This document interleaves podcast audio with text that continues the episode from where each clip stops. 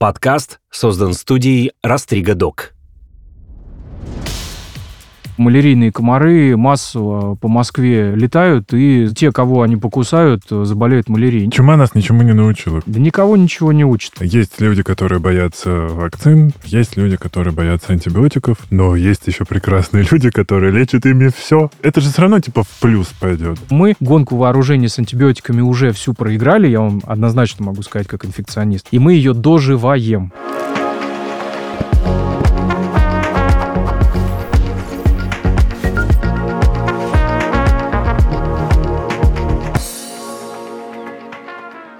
Это подкаст «Накопились токсины», его ведущий душный зожник, амбассадор вакцинации Игорь Кун. Сегодня у меня в гостях педиатр, инфекционист, кандидат медицинских наук, доцент кафедры инфекционных болезней у детей Российского национального исследовательского медицинского университета имени Пирогова Иван Коновалов. Здравствуйте. Здравствуйте. Говорим сегодня про иммунитет и болезни и все, что приходит на ум, когда приходит холодный сезон. И поэтому первый вопрос такой. Как изменился наш иммунитет за последние 10 лет? Да не изменился он особенно, так же, как не менялся последние несколько миллионов лет.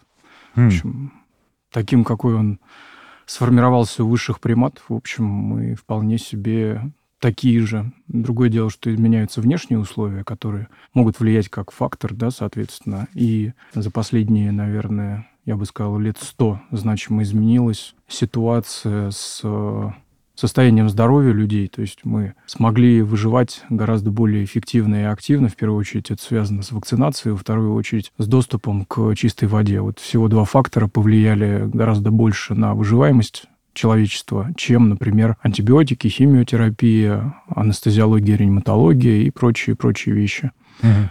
Поэтому иммунитет вообще это очень собирательное такое понятие, это Так. условность, поскольку можно сказать, что есть органы иммунной системы, есть, например, иммунная функция. Вот, наверное, с нее стоит начать. Иммунная Так, функция, давайте да, да, разбираться. да. а, Иммунная функция необходима для разграничения, так скажем, свой-чужой, и даже в пределах одного организма готового, да, человека, постоянно ведь образовываются поломки в делении клеток, которые, ну, по сути, могут быть предшественниками опухолевого процесса. Совершенно верно. И наша иммунная система вычищает, и то, что попадает извне, она должна сортировать, потому что если вы едите колбасу, то колбаса не должна у вас вызывать иммунологических реакций. Но если у человека, например, аллергия на какие-то компоненты этой колбасы, да, допустим, яичный белок, который входит, да, меланж, то, соответственно, человек вместо того, чтобы переварить эту колбасу и встроить ее в свой организм, так скажем, отдельные ее фрагменты, использовать в качестве пищевого продукта,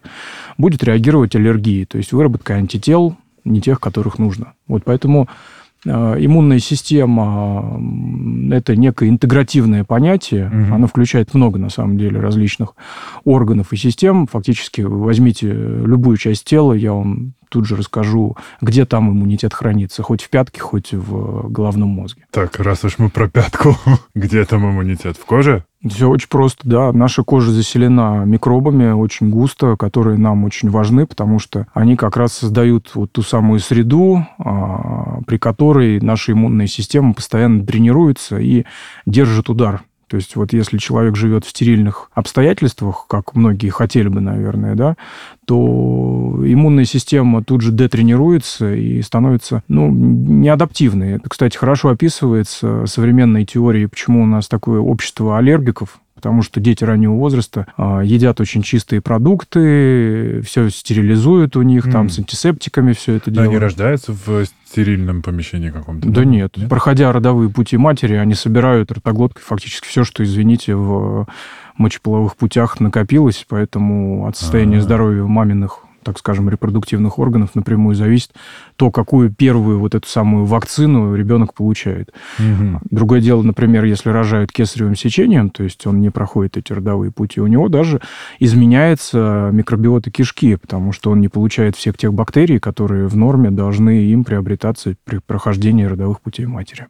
Офигеть. А это как-то дальше ребенку подкидывается, или он так и остается уже с, получается, недоразвитой э, иммунной системой или там микробиотой? Да нет, речь не про недоразвитость, а просто про то, что у двух малышей одинакового возраста у одного был, был такой фактор да, первичного заселения, у другого нет. То же самое ведь можно сказать о том, что, допустим, один ребенок получает э, грудное молоко мамина, угу. и вместе с этим грудным молоком, помимо БЖУ наших любимых, да, и колоража, он получает большое количество секреторных иммуноглобулинов. То есть э, фактически это такая внешняя протекция. Именно поэтому ребенок, который находится на груди и еще не достиг там примерно 6-9 месяцев, он еще имеет, кстати, пассивную защиту за счет тех антител, которые мать передает ему через плаценту. То есть часть через молоко, часть, например, когда он... Э, проходит пути. Проходит пути, э, и, ну, по сути, это скорее как прививка, чем пассивная защита. И часть mm-hmm. он приобретает непосредственно в момент родов. Почему у нас дети первые полгода редко болеют простудами, всякими инфекциями, потому что мать, как опытный да, человек, который уже прошла все стадии болезни и сформировала какую-то иммунную защиту, она вот таким пассивным путем ребенку дает, а эти антитела у нее циркулируют примерно до 6, 9, 12 месяцев. И mm. вот получается, как раз, когда ребенку становится больше одного года, мы все помним, что он умеет ходить, разговаривать, ну, в хорошем таком вот тайминге, так скажем, угу. да, и переключается, да, переключается на обычный стол, то есть он уже ест продукты, которые ест вся остальная семья, то есть уходит с грудного вскармливания. Он из-за того, что начинает ходить, становится более социально активным. Угу. К этому возрасту в традиционных обществах уже может быть вторая беременность, или третья, или четвертая, да, в зависимости от того, ну, как, как это старается. все получается, да. Ну, например, если вы уедете куда-нибудь в африканскую деревню, там, в общем, mm-hmm. ничего не изменилось за последние там 300-500 лет. И фактически этот ребенок, контактируя с окружающими, уже получает инфекции извне, и таким образом как раз э, его иммунная система тренируется. То есть дети, они действительно чаще болеют, когда приходят в коллектив, например, детский сад первый год, они постоянно болеют насморком, кишечными инфекциями. Самое главное, чтобы они болели без осложнений. Так как же с аллергиями? Мои знакомые, которые так же, как и я, переехали, все словили аллергии на пыль, пыльцу, лосось, креветок и другие буржуазные вещи. Я понимаю, что сейчас это как будто бы что-то на богатом, но, тем не менее, все говорят, это все мегаполис, он сожрал наш иммунитет. Ну, аллергия ведь не означает, что у нас слабый иммунитет. Вообще, если вы увидите, например, человека, который, не дай бог, получил отек квинки, да, как острую аллергическую реакцию или крапивницу, покрылся там волдырями, пузырями. А, явно у него иммунный ответ, наоборот, чрезмерно сильный, просто он направлен не в нужную сторону. Угу. Собственно говоря, если опять возвращаться к иммунитету как к функции, угу. то мы очень условно можем подразделить иммунитет на врожденный, то есть он не специфический, и ну, он не учитывает некий опыт Э, человеческой жизни. То есть он просто реагирует всегда одинаково. А второе – это приобретенный иммунитет, который как раз нарабатывается и в зависимости от внешних обстоятельств, и внутренних тоже, он будет различен, например, у 80-летнего иммунный ответ на вирусную инфекцию будет слабее, чем у 20-летнего, опять же. Но если это 20-летний с онкологией, допустим, то 80-летний э, пожилой может быть и покрепче его. Так вот, если возвращаться к аллергической реакции, реакции, то, с одной стороны, это все же генетическая детерминация, то есть это врожденное состояние, которое при определенных условиях действительно может реализовываться. То есть, соответственно, когда человек воспринимает антиген, а надо понимать, антиген и это всегда ну, белковая структура, если угу. очень сильно упрощать. Угу. Соответственно, на любую э, сложную белковую структуру наша иммунная система, она или толерантна, то есть она способна его принимать и не трогать. Ну, как я вот про колбасу пример приводил, uh-huh. да? А, соответственно, если у человека есть предрасположенность к развитию аллергических реакций, то, получая этот же антиген, его иммунная система будет воспринимать как аллерген, то есть вызывать аллергические реакции. И это тоже иммунный ответ, он не слабее. Поэтому, да, можно сказать, что попадая в определенные условия, допустим, а, мегаполиса с точки зрения а, использования антисептических различных средств, mm антибактериальных препаратов, которыми кормят, например, э, птицу. Такой тоже часто ведь используется, потому что надо понимать, надо кормить все человечество, а самый дешевый источник белка, как известно, это куриные яйца и угу. куриное мясо, да, ну и соя в какой-то степени. Соответственно, для того, чтобы это все хорошо росло и пухло, необходимо применять различные пестициды, фунгициды, Э, у животных, соответственно, для профилактики сальмонеллеза должны применяться маленькие-маленькие дозы антибиотиков, mm-hmm. иначе вы эту курицу, которую купите в супермаркете, да, съедите, и потом вам может быть очень плохо. Вот, поэтому иммунная система как раз, она имеет врожденные основания, в том числе и различные его дефекты, которые могут характеризоваться аллергическими mm-hmm. потом заболеваниями, так и приобретенными, то есть то, что человек получает, например, в виде вакцин, в виде инфекции, в виде каких-то донорских э, препаратов, например, компонентов крови, вот, которые используются, да, э, ну и, соответственно, другие факторы, как там питание, сон, образ жизни, которые тоже влияют на то, как иммунная функция адаптируется или, наоборот, становится дезадаптивной относительно окружения.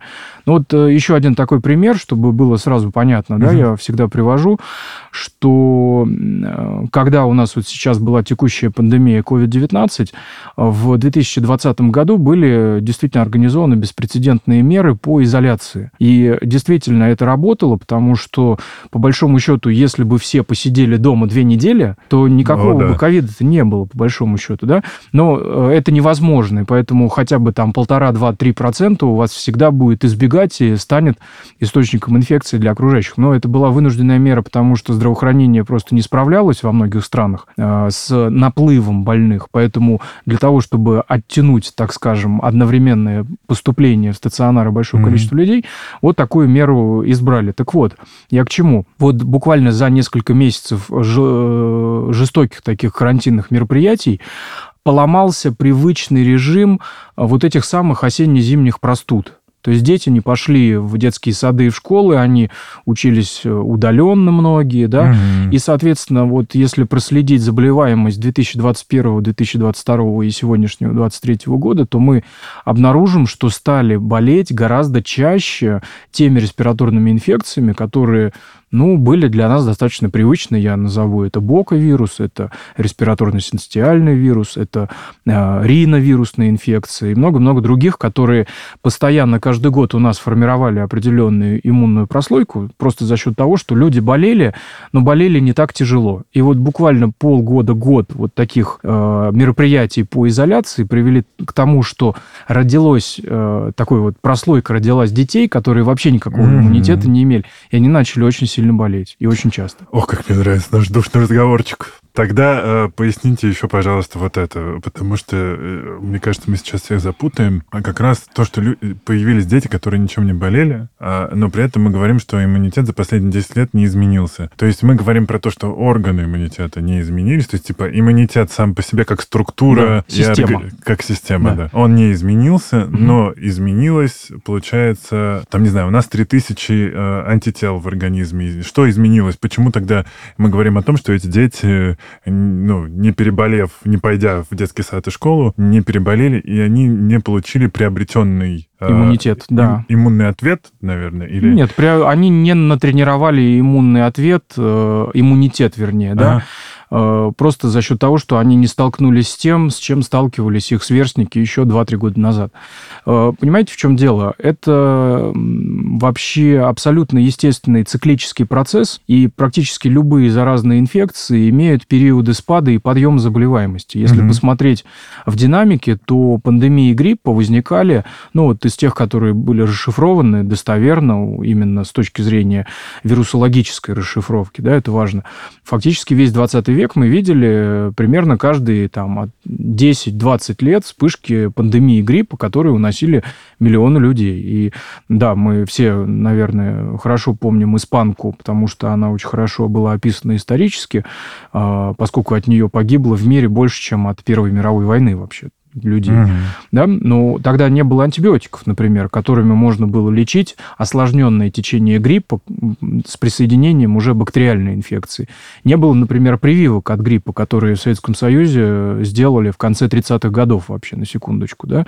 И, соответственно, вот такие факторы управления инфекцией, они просто-напросто не были доступны. Но, опять же, нельзя же говорить о том, что э, 300 лет назад, когда, э, собственно, по всему миру гуляла черная или натуральная оспа, э, иммунитет людей этих э, отличался от того иммунитета, который сегодня, да, вот вы, наверное, слышали, оспа обезьян возникла, и тут mm-hmm. же там распространилась информация, что все, мы все теперь от новой какой-то пандемии все погибнем. Нет, адаптация она происходит постоянно. Но, с другой стороны, я с вами тоже согласен э, в плане того, что э, мы действительно стали спасать тех, кого мы раньше не могли спасти. Вот представьте себе, буквально 200 лет назад типичная семья с семью детьми, из которых выживала двое, а все остальные погибали от банальных таких инфекций, как коклюш, дифтерия, э, столбняк, полиомиелитные инфекции, корь.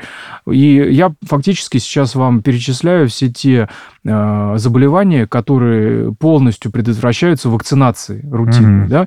А получается у нас э, сейчас уже несколько поколений подряд, люди не знают об этих болезнях э, ну, так часто и так много, как это было раньше. Хотя э, тренды на самом деле меняются, очень много людей, которые не прививаются, и поэтому эти инфекции, они недооцениваются. Вот посмотрите сегодня сводки по коре. У нас заболеваемость в этом году чуть ли не в 250 раз больше, чем там, в предыдущие 3-5 лет. Это, это гигантские показатели.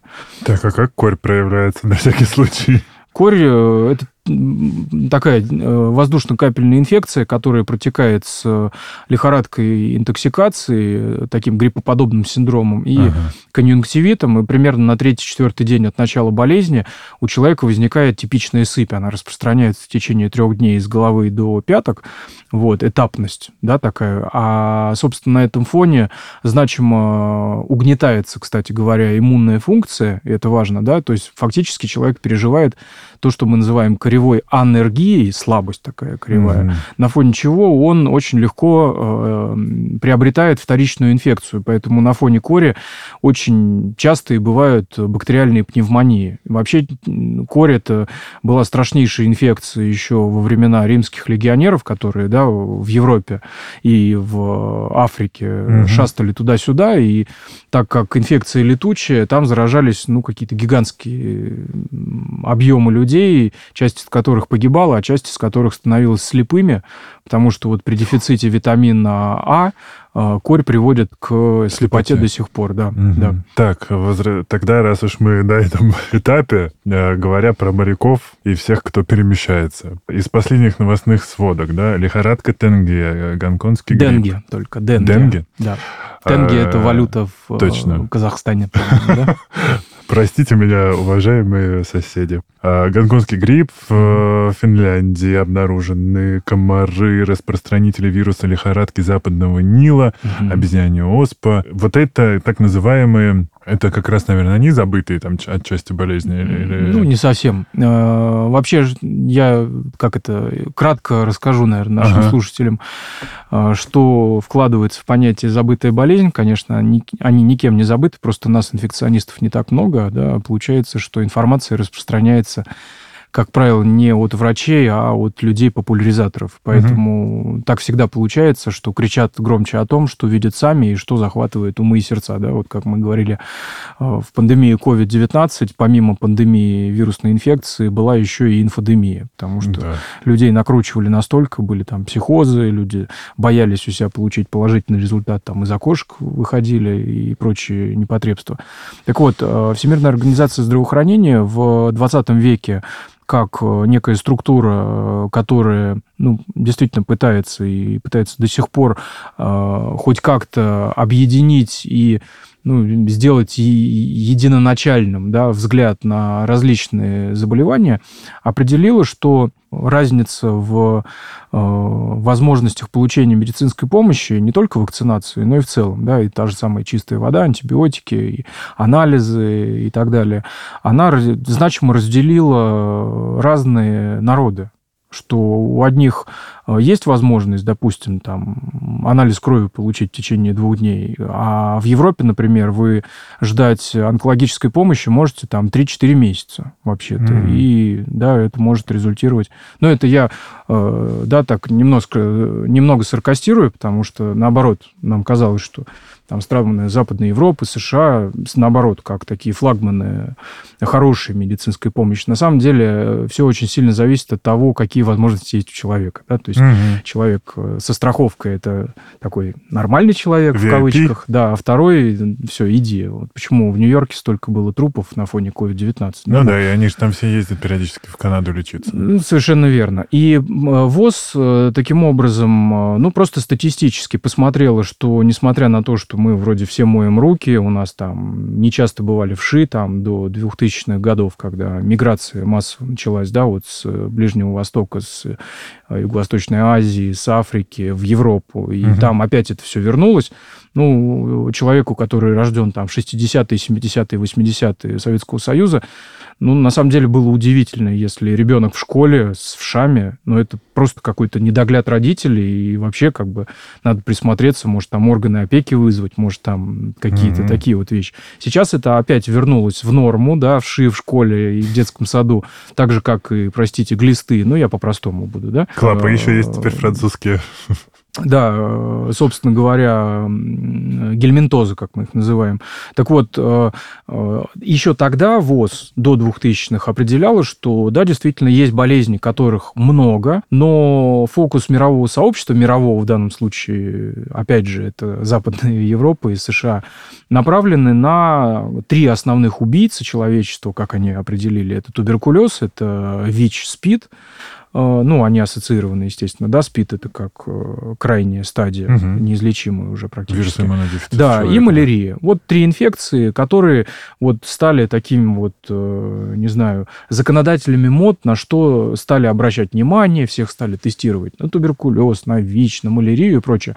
А такие болезни, допустим, как болезнь Денге, лихорадка, которую вы упомянули, да, на самом деле вызывает гораздо большее количество летальных исходов исходов в год, хотя мы о ней чего-то там помним. Ну, может быть, какой-то нудный доктор перед нашим полетом в Таиланд там или еще вот в азиатские страны скажет, слушай, будь осторожен с комарами, потому что у них там всякая дрянь, там комариный э, японский энцефалит есть, да, там вот, видите, вы брови поднимаете. На самом деле очень большое количество инфекций, которые там живут, и от того, что вы туда прилетели в красивом пиджаке, и вы привыкли стричь ногти и есть там хорошую пищу, но вам интересна диковинка и экзотика, да, она вас не защитит от э, инфекций, которые характерны именно для этого региона. И для людей это становится шоком, потому что они считают, что они как финансово могут управлять инфекционными болезнями. Но mm-hmm. мы всегда говорим, э, микробу ему все равно на ваши погоны, на ваши справки, на что угодно. Э, если вы в контакте, если у вас не было до этого иммунитета, ну, потому что против некоторых инфекций все-таки вакцинация действительно хорошо работает, то вы их получите. И таким образом они не забытые, эти болезни. Например, э, лепра, да, ну, то есть проказа. Помните, как в исторических э, очерках описывалось, что вот этим прокаженным людям с э, деформированной кожей и подкожной клетчаткой, то есть это вот такие специфические э, там, надбровные дуги у них вырастали, ну, то есть лицо деформировалось, деформировались конечности, э, им привязывали жестянки, чтобы они, когда по улице брели, все слышали Слышно, этот звон, да, и от них отбегали. Но сейчас э, лепра-то, в общем-то, лечится неплохо, если вовремя это все дело поймать. Также как и чума.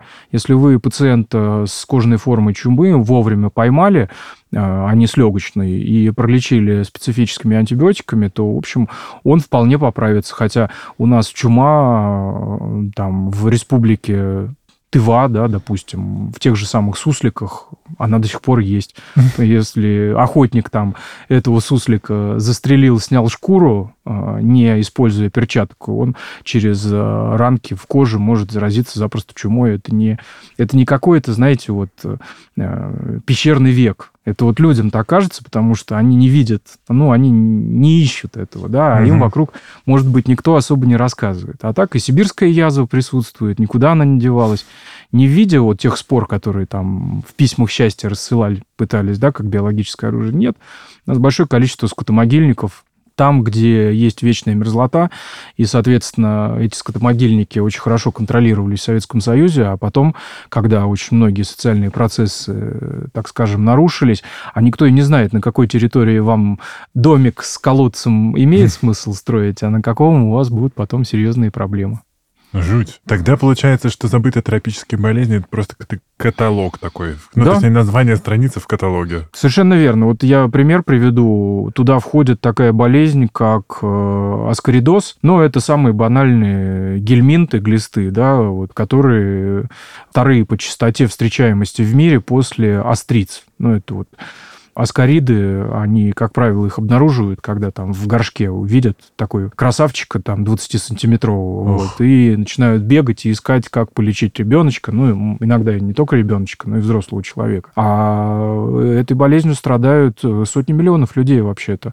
И на сегодняшний день вот эти псевдозабытые болезни, да, ими болеет от четверти до трети всего населения планеты. Поэтому называть их забытыми – это вопрос, знаете, как давайте поделим всех на хороших и не очень хороших.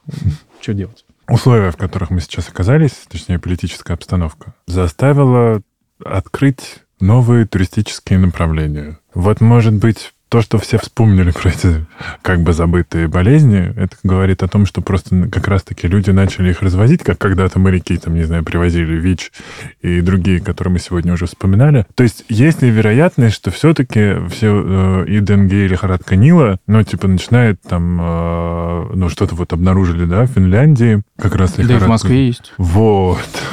Да, лихорадка западного Нила, в общем, она характеризуется в Российской Федерации там очень неплохо еще с 2010-х. Вы можете посмотреть, это все открытая информация. Просто никто, знаете, как даже не гуглит, поэтому и не видит. А все цифры-то, они выложены. Нет, политическая обстановка, там новые какие-то регионы для освоения, они тут ни при чем, потому что а, по большому счету все всегда летали всюду, знаете как.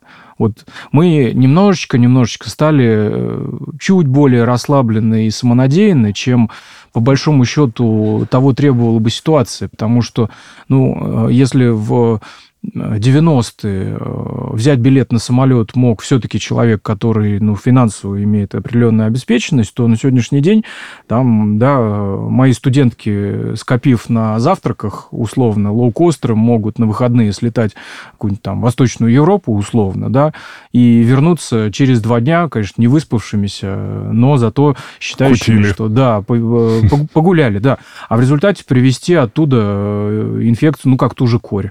Ведь нам корь эту самую завозят очень отлично из стран и ближайшего СНГ, и одним из главных векторов-то была, например, Грузия, а самым первым вообще была Франция, потому что mm. туда приехало большое количество людей-мигрантов э, за, с 2000-х, да, которые, они живут без страховки, им хорошо, а что им вообще ваши проблемы? На авеню Марсота, пожалуйста, Совершенно верно. И получается, что вот тот жесткий контроль, который очень многим не нравится, да, там органы Роспотребнадзора, если что, это люди при погонах, это не врачи, ну, то есть это угу. санитарные врачи, у них совершенно другие полномочия. Они могут действительно предписать, что вы не имеете права там выходить из дома, потому что вы должны быть изолированы, или из больницы, например, вас могут не выпустить. Но это определяется же потребностью в целом общества быть здоровым, да, поэтому те обижающиеся или там негодующие негодующие там, не знаю, машинисты метрополитена, которых заставляют прививаться от гриппа ежегодно, ну, вы поймите, вы по системе вентиляции постоянно контактируете с большим количеством людей, которых вы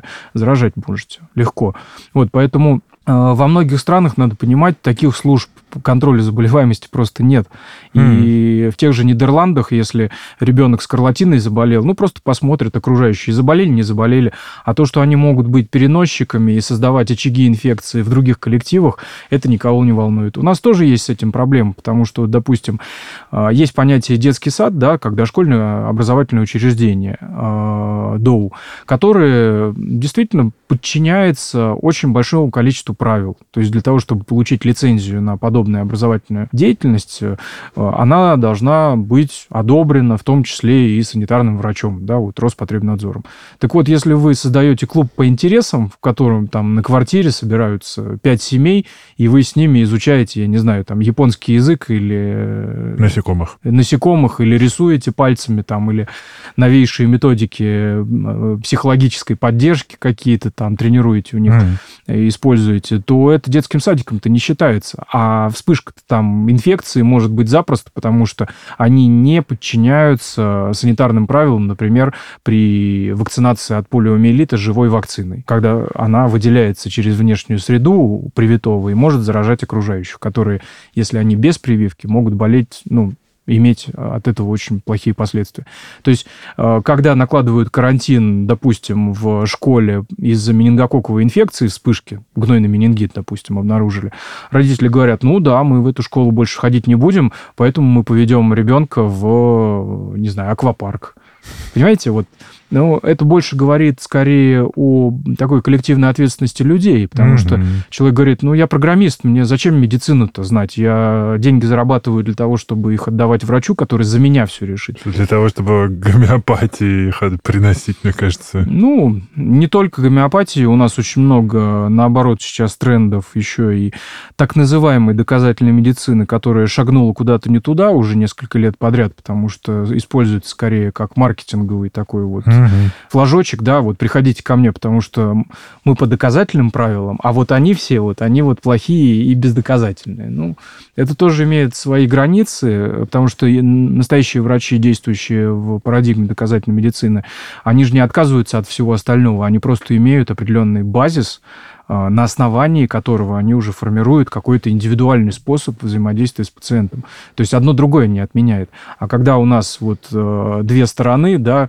которые по уровню, ну, так скажем, психологической накачки, честно признаюсь, мало друг от друга отличимы, вот те ярые там доказатели mm-hmm. и ярые, ну, например, ультра-гомеопаты, которые против всего остального, а они чем-то очень похожи друг на друга. Да-да-да, одни породили Радикалы, других. да. И теперь это два лагеря, которые, да, у каждого свои марафоны. А, так, и, ну, если вернуться к клопам из Франции модным, они переместились уже, до, доехали до, до Южной Кореи. Ну, то есть, типа, это все же говорит о том, что вместе с ними или другими насекомыми, или там кем-то еще может перемещаться какая-то новая флора и фауна, и происходит обмен. Да, совершенно верно. Помните, как ксилоф... Э, филоксеру завезли во Францию, из-за чего там пришлось просто-напросто закончить полностью традиционное французское виноделие? Напомните. Ну, а, вы про мелизимное и немелизимное вино? Э, да, что mm-hmm. аутохтонные сорта, которые были характерны, например, для Бордо, mm-hmm. Бордо да, просто-напросто не смогли выжить, а, потому что им завезли вот это вот... Э, нет, это, насколько я помню, это грибковая инфекция. А который просто все убил. Ну, то же самое, вспомните, колорадский жук, который одолевает э, наших замечательных аграриев по поводу картошки, там, съедая какие-то невероятное количество урожая. Его же привезли, в общем-то, из других стран. И вот эти вот перемещения, они определенным образом меняют вот картину, да, mm-hmm. она касается же не только человека. Мы слишком много о себе думаем, на самом деле, часто. А по большому счету мы лишь часть, ну, экосистемы общей. Mm-hmm. Хотя и очень значимо на нее влияем, потому что ну, никакое другое животное с такой скоростью не перемещается там на турбированных самолетах или электросамокатах, сбивая прохожих. Вот. Ну, да, но одно делает, как, как бы, я сейчас не умоляю значимость э, всего живого, но там я знаю истории, когда мы случайно заселили какой-то более агрессивный вид в пресную воду, и он там пожрал другие виды, да. и, и, и те закончились, а он такой, типа, король. Но здесь э, в вирусах как это происходит? То есть, типа, окей, mm-hmm. произошел обмен, mm-hmm. а на нас это как влияет? То есть, опять-таки, э, мы же никогда не э, болели там какой-то конкретной историей, mm-hmm. и она теперь к нам приехала с модными mm-hmm. французскими клопами. Ну, не только с клопами, да, там, как ну, да. с теми же как комарами, да, вот, ну, да, да, да. лихорадка западного Нила. Смысл в том просто, что... Так я, пока мы здесь, да. я правильно понимаю, что не сам комар такой прилетел, а что он кого-то уже заразил там, и человек привез лихорадку западного Нила к нам? Да-да-да, это завозные случаи, конечно. Мы пока не говорим о том, что есть циркуляция. Все-таки про инфекции нужно очень четко понимать, что даже если вы нашли этого пациента, допустим, и привезли к нам на Волоколамское шоссе, инфекционную больницу номер один, и там поставили диагноз, например, малярия, угу. да, а это не значит, что малярийные комары массово по Москве летают и, значит, Э, те, кого они покусают, заболеют малярией. Нет, пока что все-таки мы говорим о завозных случаях, опять же, потому что человек мог несколько недель назад посетить страну эндемичную по малярии, допустим, Южную Америку, да, вот как один из перспективных таких вот э, вояжей, направлений. Да, направлений, да. Нынче. И, да, и поэтому все случаи, они все-таки подразделяются на завозные, на, э, и на эндемичные, так называемые. Эндемики – это вот то, что Кто характерно там? для нас. Да. Да? У нас березы, у нас наш грипп э, циркулирующий, вот, э, который может отличаться от гриппа в Юго-Восточной Азии, потому что угу. э, другие и сроки циркуляции, да, мы от них в противофазе фактически, да, находимся. Вот. И то же самое касается и других инфекций. Я всегда пример привожу. Вот все, конечно, с ковидом так вот натерпелись, так скажем, но если посмотреть эволюцию коронавирусов, э, то можно отметить, что они до известных пандемий э, и эпидемических вспышек, они вызывали каждый год обычные сезонные ОРВИ у детей, коронавирусы. И процент в общей структуре респираторных инфекций мог занимать там 12-15. Это много, да, коронавирусы, но они не были мутировавшими. И вот есть определенные животные, которые как раз-таки с точки зрения их иммунной системы являются очень толерантными к возбудителям. То есть они их получают, но от них не помирают. Например, наши любимые рукокрылые частности, uh-huh. летучие мышки. Это такой, знаете, идеальный инкубатор, внутри которого ну, столько всякой дряни вообще-то перемещается. И помимо коронавирусов, там огромное количество различных других возбудителей, которые патогенны для человека Поэтому и животных. все время изучают вместе Их... с этими собаками тоже. Совершенно верно, да, потому что всем же интересно, а что у них с иммунной системой, которые на эти инфекции, ну, не то, что все равно, они не умирают от них, да. Вот, толерантность вот эта самая. И, может быть, это станет основой для каких-то иммунобиологических препаратов, да, вот по э, лечению или профилактике людей. Мы же все-таки говорим о том, что иммунотерапия и вакцинация на сегодняшний день это наиболее такой вот край мировой науки с точки зрения сохранения э, здоровья на будущее. То есть даже ту же самую онкологию на сегодня стараются лечить специфическими вакцинами. Ну да, я знаю, что изучают там, допустим, слонов или голову землекопа на этот счет как раз потому, что у них не бывает онкология? Ну, относительно. Да, Она да, у них да. по-другому... По-другому, может быть, проявляется, да. Угу. И вот э, получается, что действительно а, скорость перемещения, научно-технический прогресс, скорость перемещения людей, в том числе и заразных людей, в том числе и, например, заразных животных, позволил а, оказаться любому человеку в любой точке мира, да, вот как угу. наш товарищ Артемий Лебедев, да, он посетил практически все страны мира. Ну вот, э, понимаете, и Но поэтому... он, кстати, вакцинируется, классный пример. Да, согласен. Однако далеко не от всех инфекций, к сожалению, существует вакцина. Ну да. Поэтому на сегодняшний день врачи вынуждены, инфекционисты в частности, да, думать даже о том, о чем врач 200 лет назад не мог бы подумать, просто потому что до него этот человек не дойдет, он умрет по дороге или выздоровеет. Чума нас ничему не научила, как бы, как будто бы. Да никого ничего не учит. Посмотрите, прошло буквально 20 лет, все увидели, что корь резко снизилась к 2000-м. Корь самая заразная инфекция из всех. Перестали прививать молодежь. Сейчас те, кто родился в 2000-м, им, соответственно, 23 года.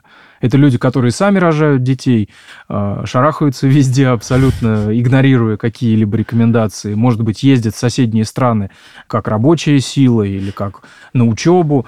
И поэтому мы видим то, что видим. У нас есть иммунная прослойка, которая или вы ее поддерживаете вакцинацией, да, как штаны, иначе она начинает падать. Вот, соответственно, когда она упала до определенного такого вот низкого уровня, просто-напросто возможных цепочек передач становится слишком много, и вы шило в мешке не утаите. Потому что в 2000-х, когда кори было мало, говорили, ну, мы не хотим э, карантин накладывать, давайте мы запишем, что у ребенка, допустим, простуда с аллергией, поэтому у него сыпь.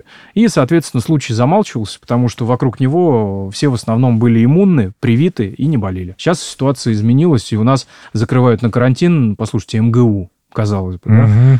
Хотя официально у всех при поступлении там есть справка 086У, в которой написано что человек прививался. Но если вы можете по интернету найти, как взять, как, как достать справку, как купить справку, да, вакцинации. Если у вас ну, цветной принтер, я вот, больше того вот, скажу. вот, да, поэтому проблема существует, и она не решается только в лоб. Это действительно вопросы недо, недооценки людьми Мгм. того, что они в первую очередь ответственны за свое здоровье, а не врачи. Медицинское вмешательство вообще на самом деле, оно очень несущественно влияет на качество жизни человека. И это доказано многочисленными исследованиями последних э, почти 100 лет, что роль самого человека в том, насколько он адекватен, да, гораздо выше. Вот гораздо выше. Согласен. О рукокрылах наших дорогих. Что с... э, Какая обстановка сейчас с ковидом э, и вот эта история с тем, что работает, не работает вакцина? Ну, э, вакцину нужно обновлять. В общем, э, сотрудники Института имени Гамалеи, которые создали просто великолепный вакцинный препарат, я считаю, что он во всем мире показал, что номер один по Мгм. эффективности и безопасности, в том числе потому, что для разных возрастов э, да, придуман был. А Сейчас он э, имеет обновление. Другой вопрос сейчас, чтобы масштабировать его производство и получить э, регламентирующие документы на то, чтобы этот препарат стал доступен населению. Потому что как бы не кричали всякие антиваксеры, когда вакцина появилась, на самом деле для того, чтобы какой-то препарат выпустить и сделать доступным, ой, очень много всего нужно пройти через Мгм. регуляторные органы. Поэтому мы все ждем, э, надеюсь, что в декабре будет обновление, хотя по большому счету некая иммунная прослойка уже сформирована была сочетанием и вакцинации, и тем, что люди контактировали, болели, хотя действительно сейчас э, прыгают новые вот эти мутанты э, по- под виды омикрона, который оказался наиболее таким живучим. Ведь в микромире там же конкуренция гораздо более плотная, чем, там, например, в человеческом мире. И пока у вас ребенок там не вырастет до 16-летнего и не начнет питон учить в старших классах Да, школы да, да. или себя на камеру записывать, э, думая, что он будет великим блогером. А у вирусов это происходит буквально по Родился и часам. понеслась. Да, совершенно верно. И вопрос времени, когда этот вирус попадет в человека с измененным иммунитетом, а мы опять возвращаемся к Мгм. этому, да, допустим, с ВИЧ-инфекцией, а, и начнет там а, бессимптомно реплицироваться, реплицироваться, реплицироваться, и какая-то, э, какая-то часть а, поделившегося этого вируса будет поломанной, то есть в ней будут мутации, и она приобретет новые свойства. Интересно, кстати, сейчас мне пришла в голову мысль, что за последние несколько лет вспомнили про ВИЧ-инфекцию, но не с точки зрения того, что быстрее там говорить про это. Я, кстати, тоже делал про это выпуск. А м, поп-культура вдруг обратилась к этому. Мне, кстати, кажется, что это интересная такая попытка э, арт-людей, сообщества творческого, это все как будто бы тоже об этом напомнить, потому что появились про это сериалы, про это вспомнили с точки зрения там, как э, происходило это в Америке, в России. Ну, то есть, типа, говорят, ну, может быть, это э, нам поможет понять, что это правда важно, и учитывая, сколько сейчас нового мы обнаруживаем, и рукокрылые нам это передают с рукопожатием, и что это может мутировать в людях, у которых э, вирус иммунодефицита человека, то классно, что об этом говорят и об этом вспомнили. Вопрос, к чему это приведет. Это же все опять-таки посчитано. И несмотря на то, что обычному человеку непонятно, да, для него всегда это страх, что кто-то может рядом с ним быть инфицированным, да. Но по большому счету нужно все-таки обучать население в целом. Вот так же, Мгм. как и мытью рук, нужно обучать, что действительно есть медленные инфекции, которые ну, постоянно находятся в организме человека, и наша иммунная система окончательно от них избавиться не может. И часть из этих инфекций, она так или иначе, если не сдерживается, например, медикаментами, да, то вызывает уже иммунодефициты, да, которые сами по себе становятся проблемой. То есть э, Герпес, например. Э, Ну, я сейчас про ВИЧ говорил, А, да, потому мгм. что герпес, э, адекватный иммунный ответ должен сдерживать без всяких медикаментов. То есть герпес вылезает на губе у человека, у которого что-то не так с иммунитетом. Поэтому вот э, человек говорит, вот я активен, там, я молод, там, я тренируюсь, в зал хожу, на это пищевые добавки всякие ем, вроде сплю, там, хорошо все. Ну да, стресс, э, работа такая, и мир наш вот такой, там, и так далее, и у него, допустим, каждые один-два месяца на губе вылезает вот эта самая простуда. И да, есть противовирусные препараты, которые работают на герпес, он принимает препарат, у него там через 3-4 дня все вроде нормализуется. Но если мы говорим о том, что человек так живет годами, то, возможно, это повод поискать, а что же с ним постоянно происходит, что у него иммунная система этот вирус перестает сдерживать, потому что, как правило, если речь идет про герпес лабиалис на губе, да, это значит, что вирус герпеса инфицировал э, ветви лицевого нерва, иногда mm-hmm. тройничного, соответственно, которые иннервируют и Э, кожу, губ, да, там лица, поэтому в носу может вылезти герпес, там на глазу у кого-то офтальмогерпес может реактивироваться и так далее. И поэтому, когда идет постоянная вот такая вот реактивация, может иногда стоит с таким человеком э, посидеть и поговорить, может у него какие-то действительно запредельные стрессорные нагрузки психоэмоциональные, может что-то происходит в жизни, может быть у него со сном какие-то неполадки, да, а причин этому тоже может быть э, очень большое количество. И не никогда вам никакие товарищи по интернету не расскажут без личного общения с доктором, который учтет все вот какие-то тонкости и детали. Можно быть очень умным, но при этом не знать, что с этим делать. Согласен. Еще несколько лет назад, даже лет пять, эм, как при мне очень умная моя коллега а после интервью с человеком, у которого ВИЧ, ну, обрабатывала все антисептиком.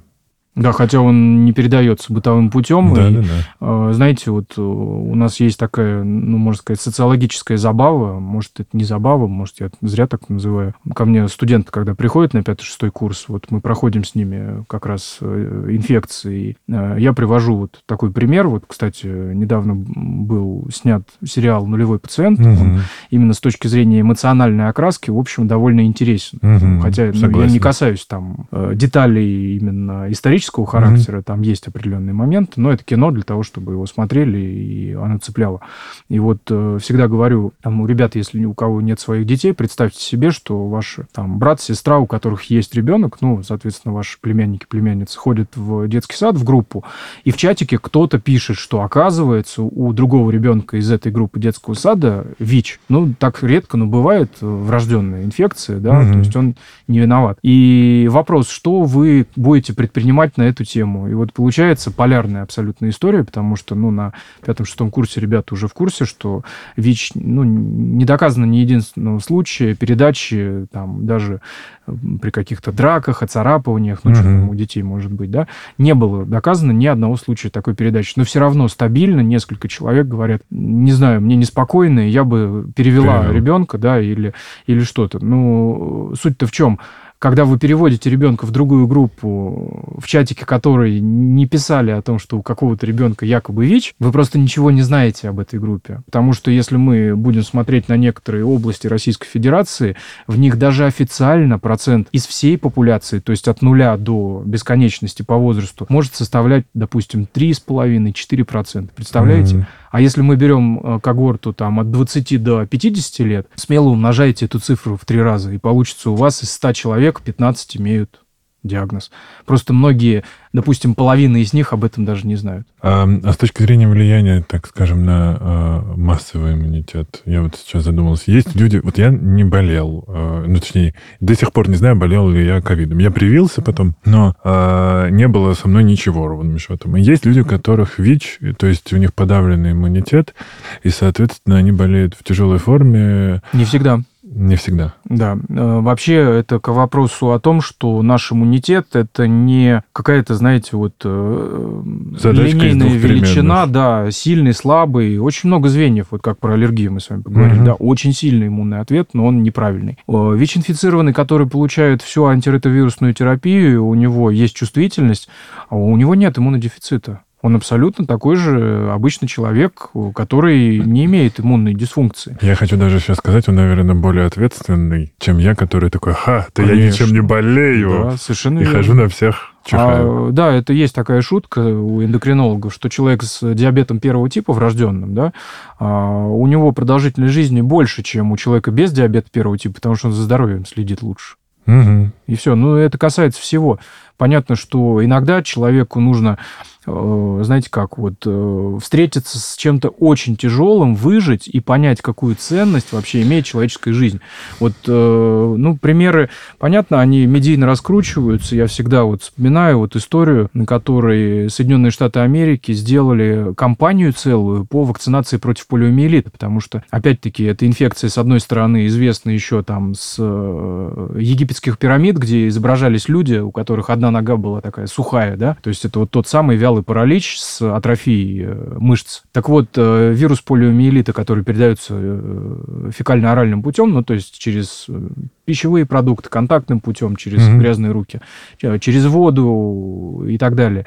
Так вот, после Второй мировой войны, когда очень большое количество, опять-таки, людей перемещались, а это важнейший фактор, да, а, ну, просто началась эпидемия параличей в Соединенных Штатах Америки, и быстро-быстро решили, что, да, нужно срочно создавать вакцину. И тогда пример ставили как раз Рузвельта, который был лихим танцором, и в 20 с небольшим лет э, этот э, симпатичный молодой человек, в общем-то, переболел паралитической формой и стал колясочником до конца жизни. Но это не помешало ему стать президентом США.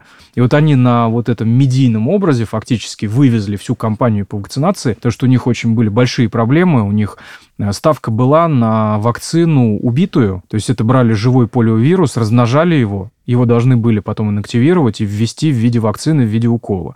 И у них э, из-за того, что очень быстро ну, нужно было масштабировать производство, один из заводов э, забыл инактивировать, ну или там на производство что-то не инактивировали, короче mm-hmm. говоря, в ампулы запихали дикий полиовирус, привили гигантское количество детей, многие из которых стали парализованными, а некоторые даже погибли. И у них провалилась вся компания, они начали э, там в рекламных э, кампаниях, роликах, я думаю, что очень значимо на э, кинематограф, например, на развитие Голливуда мог повлиять именно этот фактор. Ну, чего же далеко ходить, этот подкаст тоже родился ровно из этого опыта. Но кто хочет, тот послушает все выпуски до. Давайте, может быть, про антибиотики, потому что угу. все, что мы до обсуждали, э, мы уже затрагивали антибиотики в том числе. Есть люди, которые боятся вакцин, угу. есть люди, которые боятся антибиотиков, но есть еще прекрасные люди, которые лечат ими все. Угу. А вот, типа, прыщи на лице, отравился, вообще, э, типа, в любом случае пьем антибиотики. Угу.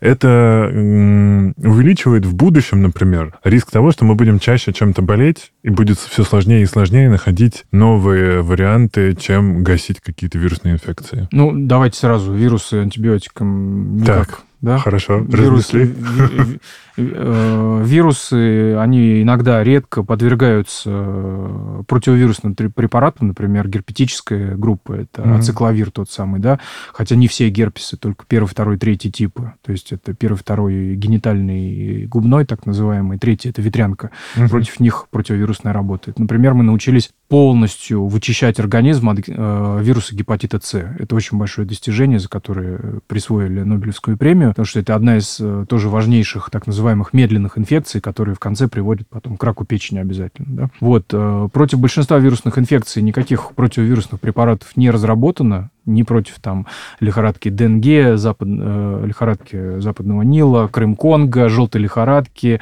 Зика, Эбола. Я сейчас могу перечислять очень много всяких страшных слов. Классно, захотелось, честно говоря, все их посмотреть. Да. Э, так вот, э, антибиотики в классическом понимании этого термина, хотя это тоже не совсем верное наименование, оно обывательское, мы это называем антимикробные препараты. Э, антибиотики были э, найдены, подсмотрены тем же Флемингом, это товарищ, который а, в начале 20 века э, забыл в пробирке, в которой должны были размножаться бактерии, экстракт гриба пенициллума. И, соответственно, так появился пенициллин.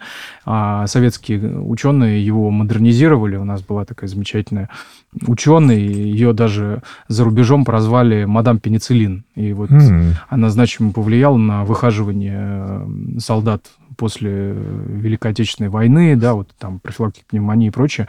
Так Странно, вот, что еще нет такого супергероя. Вот есть Мадам Паутина в Марвел. А я считаю, кстати, это очень большая недоработка. Это Если нас, может, материал. слушают, да, товарищи, которые придумывают сюжеты, не надо ничего придумывать. Вы почитайте историю вообще великих открытий, там ну, настолько все интересно будет, причем любой аудитории, потому что угу. правда, она всегда более красивая, ну, более такая яркая.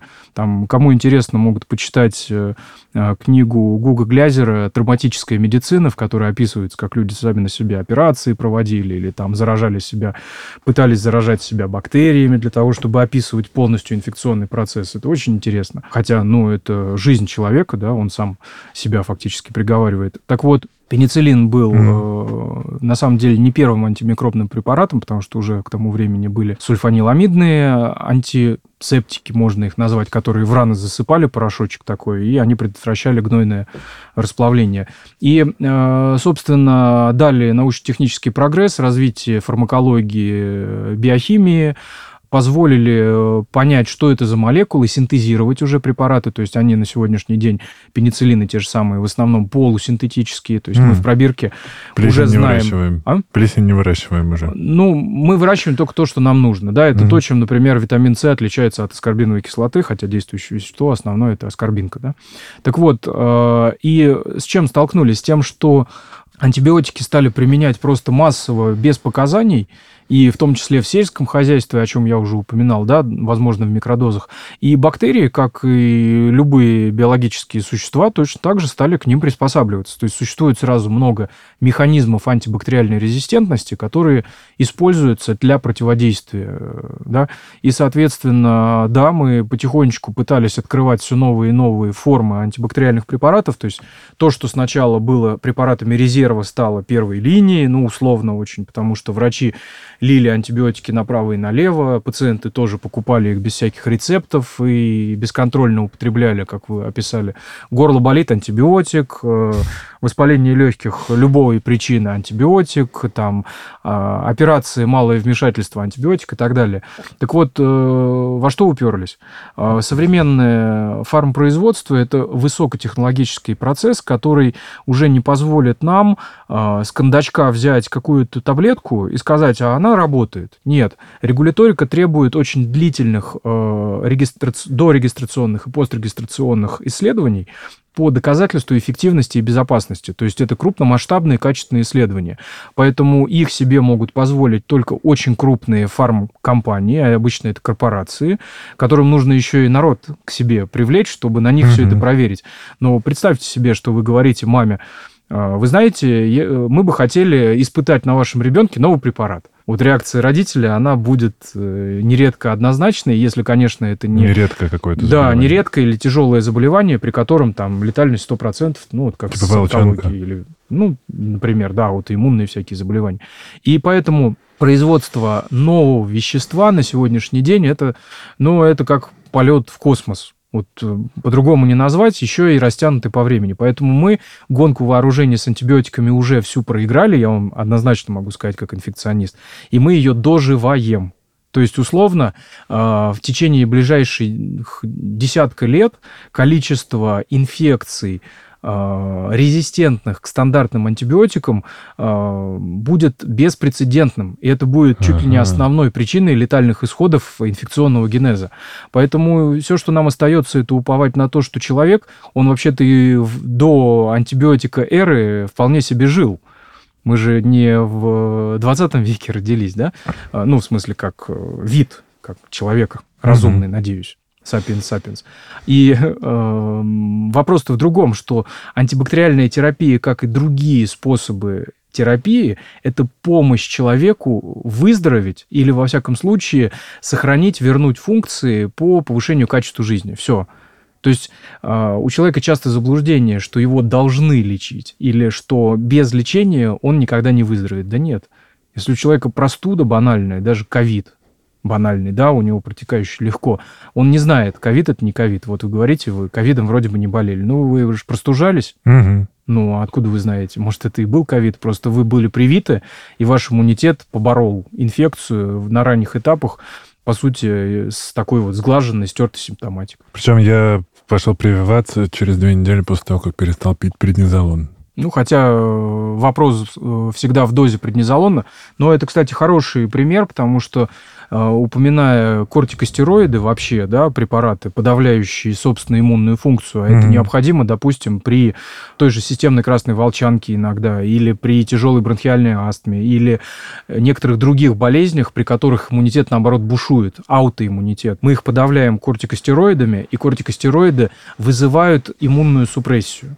Но опять же, все зависит от дозы, от продолжительности, от того, все-таки у человека был сформирован, например, синдром Кушинга, когда, ну вот из-за длительных стероидов он в массе тела прибавляет, у него сахар там вверх ползет mm-hmm. и так далее. Это у него там инфекции кожи чаще присоединяются, заживает все хуже и, и прочее. То есть э, должна быть некая объективность, и в данном случае функции иммунитета, это возвращаясь к началу нашей беседы, все-таки можно э, параметрически тоже определять. У нас есть э, иммунная функция антител, которые мы можем посмотреть, причем как специфическое, так и суммарное количество антител различных субклассов А, Е, G, М. А, у нас есть клеточный иммунитет, который, в принципе, мы тоже можем проверить. То есть посмотреть, каких клеток у нас где хватает, не хватает. Это клетки и крови, и клетки нашего костного мозга. Вот то, как тестируют людей, допустим, с лимфомами, или с лейкозами, или с другими заболеваниями, характеризующимися именно изменением иммунной функции. То есть это все тоже существует. Просто мы не можем всех людей тестировать на эти параметры, это правда очень дорого. И mm-hmm. из-за этого понятие иммунокорректоры, оно очень условно, потому что э, как вы можете оценить э, воздействие тех или иных так называемых лекарственных препаратов или вообще веществ, если вы не определяете изначальное состояние у этого человека, и, по сути, все, что вы делаете, это просто записываете. Ну, как-то он часто и плохо болеет, так скажем, да. Наверное, у него что-то не так с иммунитетом, наверное, ему надо назначить препарат, который этот иммунитет будет повышать. Но если, извините, у человека хронический недосып, три с половиной-четыре часа в сутки, да, и это длится месяцами, или у него там дедлайн, и у него просто кошмарная ситуация, он просто вот в постоянном таком кортизоловом, э, в кортизольной ванне плавает, да, можно сказать то он будет в иммунодефиците из внешних причин. Это не связано с тем, что у него собственный иммунитет как-то неправильно работает, просто он подавлен. Если вы человека не кормите нормально, да, и он вот да, там, с анорексией, булимией, конечно, у него могут быть проблемы с иммунитетом, потому что у него недостаток железа, фолиевой кислоты, витамина D3, у него дефицит белка того же самого, из которого строятся иммуноглобулины, антитела. То есть получается, что нельзя сказать, что у вегана строгого там иммунодефицит будет обязательно. Угу. Но если вы ему дадите кусок мяса, и он сможет его переварить, то, возможно, для него этот кусок мяса станет иммунокорректором. Ну что, мы тут плавно завершаясь, как раз в финале перешли на качество жизни. Э, качество жизни. Про это весь наш подкаст плавно переходя от антибиотиков э, и завершая заодно эту тему, люди как думают?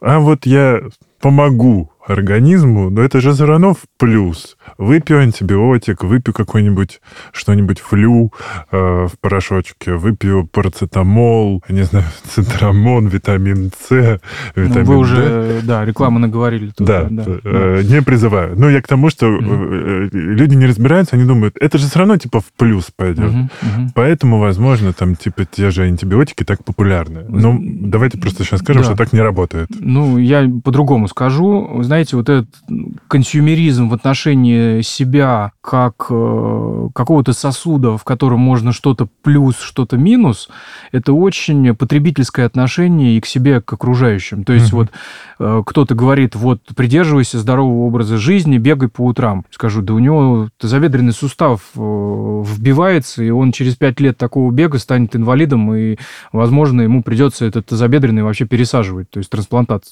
ставить, вернее, протез, да. Угу. Второму говоришь, э, допустим, он, он утверждает, я сейчас пойду заниматься там э, рукомашеством, многодрыжеством, да, там, единоборствами, ему ломают переносицу, и у него качество сна ухудшается, потому что он храпеть начинает, у него кислородное голодание хроническое развивается. Вроде он хорошего хотел, понимаете? И вот э, в таком, знаете, потребительском отношении, что я вот что-то в плюс себе делаю, это касается вообще всего от обучения вы не поверите, когда человек обкладывается книгами там и думает, что он в себе в плюс делает, а на самом деле у него голова начинает ненормально работать. Или побег самое- от реальности, да. И, да, или, или диеты себе придумывает, или какие-то БАДы начинает получать, которые на самом деле проходят через печень, и он, возможно, себе там хронический токсический гепатит уже вызвал. Как раз Мгм. тем, что он пытался в плюс себе чего-то накидывать. Потому что фитопрепараты – это очень серьезная, строгая отдельная тема. Нельзя к ним относиться так же, как вот к макаронам. Вообще, я так скажу, в плюс только калории идут. Все да, и то нужно... не у всех. Если у человека проблемы с щитовидкой, у него эти калории сжигаться могут.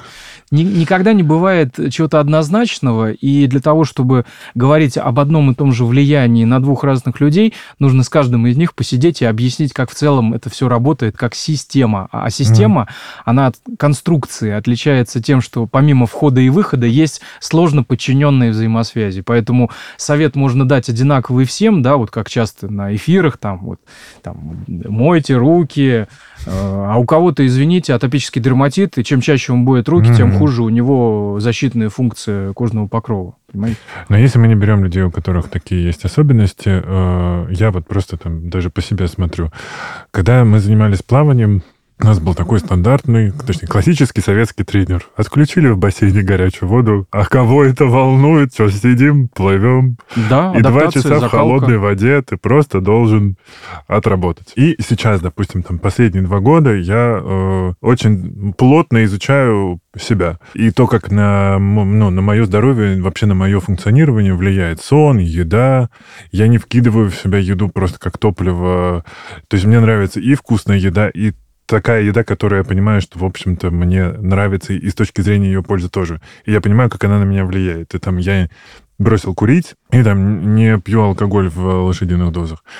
А, ну, как бы, вот это какой-то э, правильный пример? Или здесь тоже мы не можем сказать, что всем людям срочно нужно встать на лыжи, чтобы они ничем не болели, и в будущем, может быть, ковид их тоже обойдет? Ну, обойдет, не обойдет. Инфекция не всегда протекает в виде болезни. Инфекции часто бывают бессимптомные или легком течении, когда как раз-таки фактически происходит тренировка иммунной системы. И в будущем сталкиваясь с этим возбудителем, он скажет, я тебя уже знаю, я тебя перенес тогда, и у меня уже есть методы против Кости Сапрыкина, понимаете? А у кого-то нет этой встречи, ну вот как мы вначале говорили. И вот э, касательно так называемого здорового образа жизни, да, Мгм. если все-таки мы говорим о воспитательном элементе, а они очень простые, очень простые.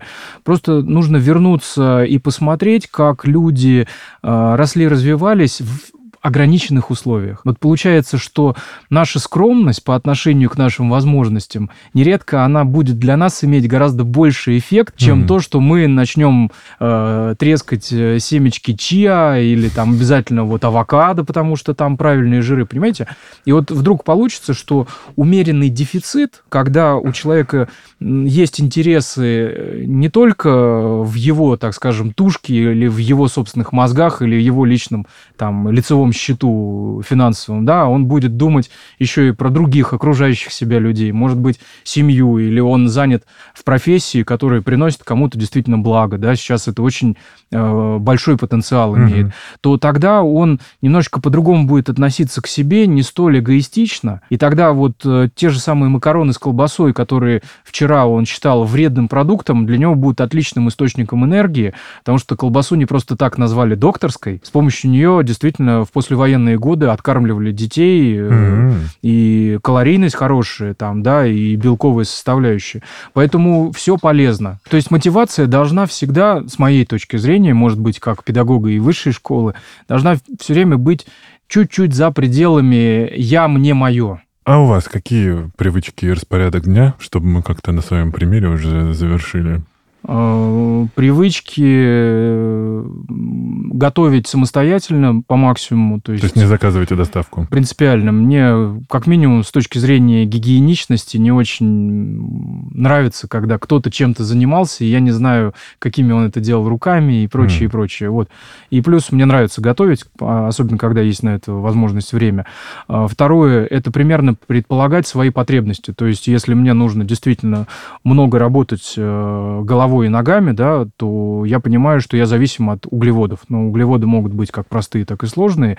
Я буду предпочитать медленные, длинные, так называемые углеводы. Mm-hmm. Это обязательно. Если у меня сейчас идет э, микроцикл тренировочной активности более высокий, да, я занимаюсь спортом, я буду четко понимать повышенную потребность в белковых продуктах и буду адаптировать диету, исходя из этого. Вот, то есть э, приходится подстраиваться как минимум просто в связи с тем, что образ жизни, ну, действительно динамичный и требует очень различных форм так скажем, существования, и под них уже э, приходится э, свой распорядок дня адаптировать, потому что если постоянные разъезды, командировки, то да, в отеле потратить на себя 7-10 минут, э, действительно сходить в контрастный душ, э, э, пусть это будет единственное мое занятие каждый день, но в течение одной недели будет неплохо, я не растеряю своих навыков, опять же, с физических кондиций. А, и последнее еще хочется спросить. Я читал где-то, что есть взаимосвязь э, иммунного ответа и серотонина. Ну, э, это немножечко сейчас э, притягивается за уши, поскольку ага. считают, что